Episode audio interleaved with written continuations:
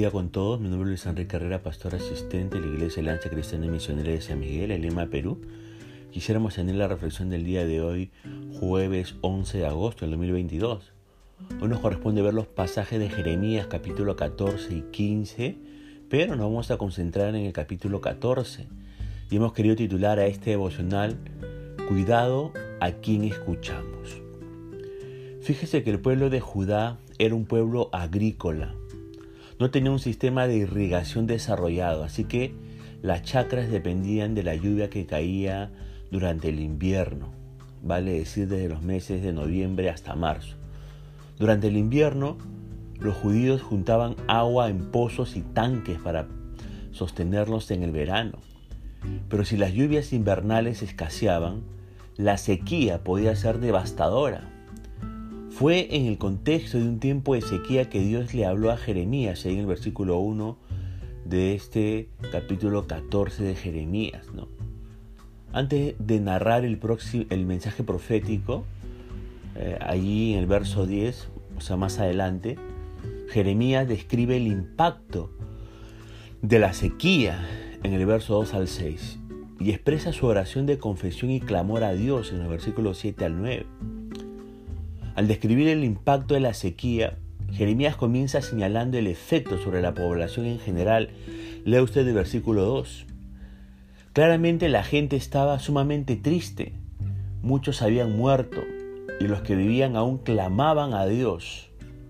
Los nobles, entre comillas, enviaban a los criados a buscar agua, pero ellos volvían con las manos vacías, avergonzados, confundidos y desesperados Lea lo que dice el versículo 3, ¿no? La tierra en las chacras estaba rajada con tremendas grietas, dice el versículo, el versículo 4. Eh, además, los labradores estaban consternados por la situación, dice el versículo 5. En el campo, los animales también sufrían. Tanto las siervas que abandonaban a sus crías recién paridas por falta de pasto, dice el verso 5, como los asnos monteses, que luchaban por respirar y se debilitaban por la falta de alimento, dice el verso 6. Al ser testigo de todo esto, mes tras mes, Jeremías se quebranta delante de Dios. Confiesa el pecado del pueblo y pide a Dios que tenga misericordia. Lea los versículos del 7 al 9. El siervo de Dios no trata de minimizar el pecado de Judá, lee el versículo 7. Se identifica con el pueblo y confiesa allí en el verso 7 en la primera parte, aunque nuestros pecados testifican contra nosotros. Qué humildad y sencillez vemos en este profeta Jeremías. Reconoce que han pecado y que el juicio de Dios en forma de sequía es merecido pero pide misericordia ahí en el verso 7 y el verso 9 en la segunda parte. Actúa por amor de tu nombre. No nos desampares, dice Jeremías. Jeremías sabe que Judá se ha apartado de Dios. Por consiguiente, no puede decir, ayúdanos porque lo merecemos o ayúdanos por amor a nosotros. Piensa en el testimonio de Judá ante las naciones vecinas y en particular el testimonio de Jehová como Dios y reflexiona. ¿Qué pensarán las naciones del Dios de Israel si Él no cuida a su pueblo? ¿Se imagina Jeremías a los paganos pensando, ¿no será, ¿no será Jehová capaz de hacerlo? ¿Será un Dios que no ve cuando sufre su pueblo? Por eso Jeremías le pide a Dios que actúe a favor de su pueblo y que lo haga por amor de tu nombre. El profeta trae a la memoria dos nombres de Dios ahí en el verso 8. Esperanza de Israel y guardador suyo. A lo largo de los años, desde que se estableció el pacto, Dios había sido la esperanza de Israel y el salvador de su pueblo. Actúa conforme a tu carácter, le dice Jeremías a Dios. Haznos ver quién tú eres para que nosotros y las naciones paganas te conozcamos, le dice. Y aunque Dios parece haberse ausentado, como usted puede leer en el verso 8 en la segunda parte, Jeremías no pierde su fe en él. Sabe que Dios aún está con ellos, dice el verso 9. Es más, Judá sigue siendo el pueblo de Dios porque dice sobre, sobre nosotros es invocado tu nombre. Por eso Jeremías clama allí en ese mismo verso 9, no nos desampares. Qué ejemplo de fidelidad en la intercesión del profeta Jeremías. Ahora pensemos nosotros y reflexionemos un momento. ¿Cómo actuamos nosotros en tiempos de crisis? ¿Cuál es su reacción cuando la crisis, por más aguda, por más adversa, llega a su vida, llega a su familia? ¿Cómo actuamos? ¿Sabemos lo que es mantener la calma? ¿Sabemos lo que es evaluar nuestras vidas y clamar a Dios? Fíjese cuán importante es nuestro conocimiento de Dios en el momento de la crisis. Cuanto más conocemos a Dios, más vamos a tener confianza de que Él puede actuar y más calma y paz y serenidad tendremos al confiar en lo que, en lo que es Dios y en las promesas que Él ha dejado. Ahora veamos los versículos del 10 al 22. En este pasaje Dios responde a la oración de Jeremías en el verso 7 al 9 y su respuesta da lugar a un diálogo entre Dios y su siervo. Entonces empieza explicando por qué Él ha decidido juzgar a su pueblo. Es porque, dice el verso 10, ellos se deleitaron en vagar y no dieron reposo a sus pies. La apostasía del pueblo de Judá no se debió a un momento de debilidad espiritual, sino a una decisión de alejarse de Dios. Dice el texto, se deleitaron en hacer hacer aquello, se deleitaron en alejarse de Dios. Por eso Dios reitera su determinación de castigar a su pueblo en ese verso 10, indicando que no responderá favorablemente a la oración de Jeremías. Fíjese, por tercera vez Dios le prohíbe a Jeremías orar por la nación. Ve el versículo 11. Ya le había dicho en Jeremías 7:16 y Jeremías 11:14 que no orase por la nación y por tercera vez le prohíbe orar por la nación. Dios no irá a su pueblo, aún si hacen ayuno. ¿Por qué? Porque no hay un verdadero arrepentimiento en ellos. Lea lo que dice el versículo 12.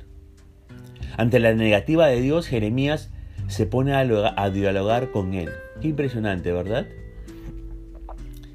Le echa la culpa a los profetas y los acusa de estar engañando al pueblo, dice el verso 13. Ahora, claro, los falsos profetas, ¿no? Era como decir, Señor, no castigues al pueblo, ellos no tienen la culpa, han sido engañados por los profetas, por los predicadores que dice el texto. Ellos han dicho que todo está bien, que tú no estás molesto con el pueblo, que pronto el hambre pasará y volverán a experimentar tu bendición, entre comillas. A manera de respuesta, Dios señala que los profetas eran falsos, dice el versículo 14 Dios no les había hablado ni los había enviado, dice ese mismo versículo. Todo lo que decían era el producto de su imaginación. Era, como dice ese verso 14, la tercera parte, visión mentirosa, adivinación, vanidad y engaño. Con tremenda seriedad, Dios advierte que los falsos profetas serán juzgados conforme a sus mentiras, dice el verso 15. Pero el pueblo también sufrirá por haber prestado atención a los falsos profetas, dice el verso 16 prestaron atención a esos engañadores porque ellos mismos eran malos. Dice el texto, habla de su maldad del verso 16, ¿no?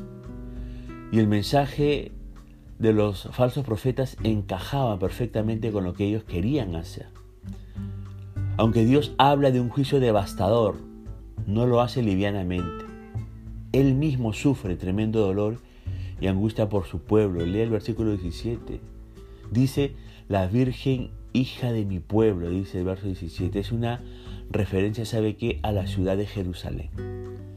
En las zonas rurales de Jerusalén hay evidencia de la muerte y destrucción causada por la invasión del ejército de Babilonia, dice el verso 18. Y los que se han refugiado en las ciudades padecen mucha hambre, dice también ese mismo versículo. Y todo se debe a que los líderes espirituales, vale decir los sacerdotes y los profetas, no entendieron la palabra de Dios. Ojo, ¿ah? No entendieron la palabra de Dios y andaban vagando entre el pueblo. Jeremías responde preguntando a Dios por evidente angustia, ¿no? Con evidente angustia en el verso 19. ¿Has desechado enteramente a Judá? ¿Ha aborrecido tu alma a Aunque no hay respuesta por parte de Dios, traemos a la memoria lo que el apóstol Pablo dice en Romanos capítulo 11, verso 1 al 5. Léalo, por favor.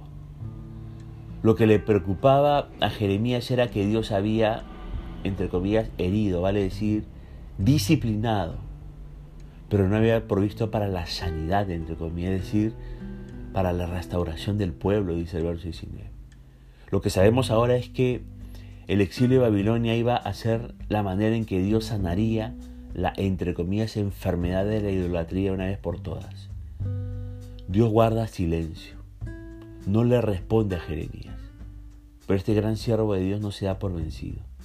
En el verso 20 reconoce el pecado del pueblo, en el verso 21 pide otra vez misericordia, en el verso 22 declara que Jehová es el único Dios que hace todas las cosas. Ahora, reflexionemos un poco, queridos hermanos, antes de terminar este devocional. Usted y yo tenemos que tener cuidado a quién escuchamos, qué enseñanzas bíblicas estamos escuchando en este tiempo. Hoy en día, fíjese, abundan falsos predicadores, falsos entre comillas profetas, hombres y mujeres que hablan mentiras, que hablan vanidades, que hablan engaño, como dice 2 Timoteo 4, verso 3 al 5. Y tenemos que tener cuidado de si escuchamos o no sus consejos, porque eso puede infectar nuestra manera de pensar y nuestra manera de actuar, nuestro cristianismo. Cuidado. ¿A quién escucha usted? ¿A quién suele escuchar? ¿A qué predicadores suele usted escuchar por el YouTube, no? Por el Facebook, por otras plataformas digitales. ¿A quiénes? Tenga cuidado, siempre filtre todo por la escritura. Y sabe que estos, estos falsos predicadores van a tener que dar cuenta a Dios por cómo predican.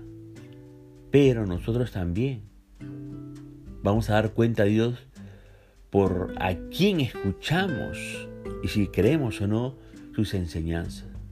Dios nos guíe, el Espíritu Santo nos guíe siempre la verdad y a andar siempre escuchando lo que es palabra de Dios. Punto final para el del día de hoy, diciendo que la gracia y misericordia de Dios sea sobre su propia vida. Como sea Dios mediante esta nueva oportunidad que el Señor le bendiga.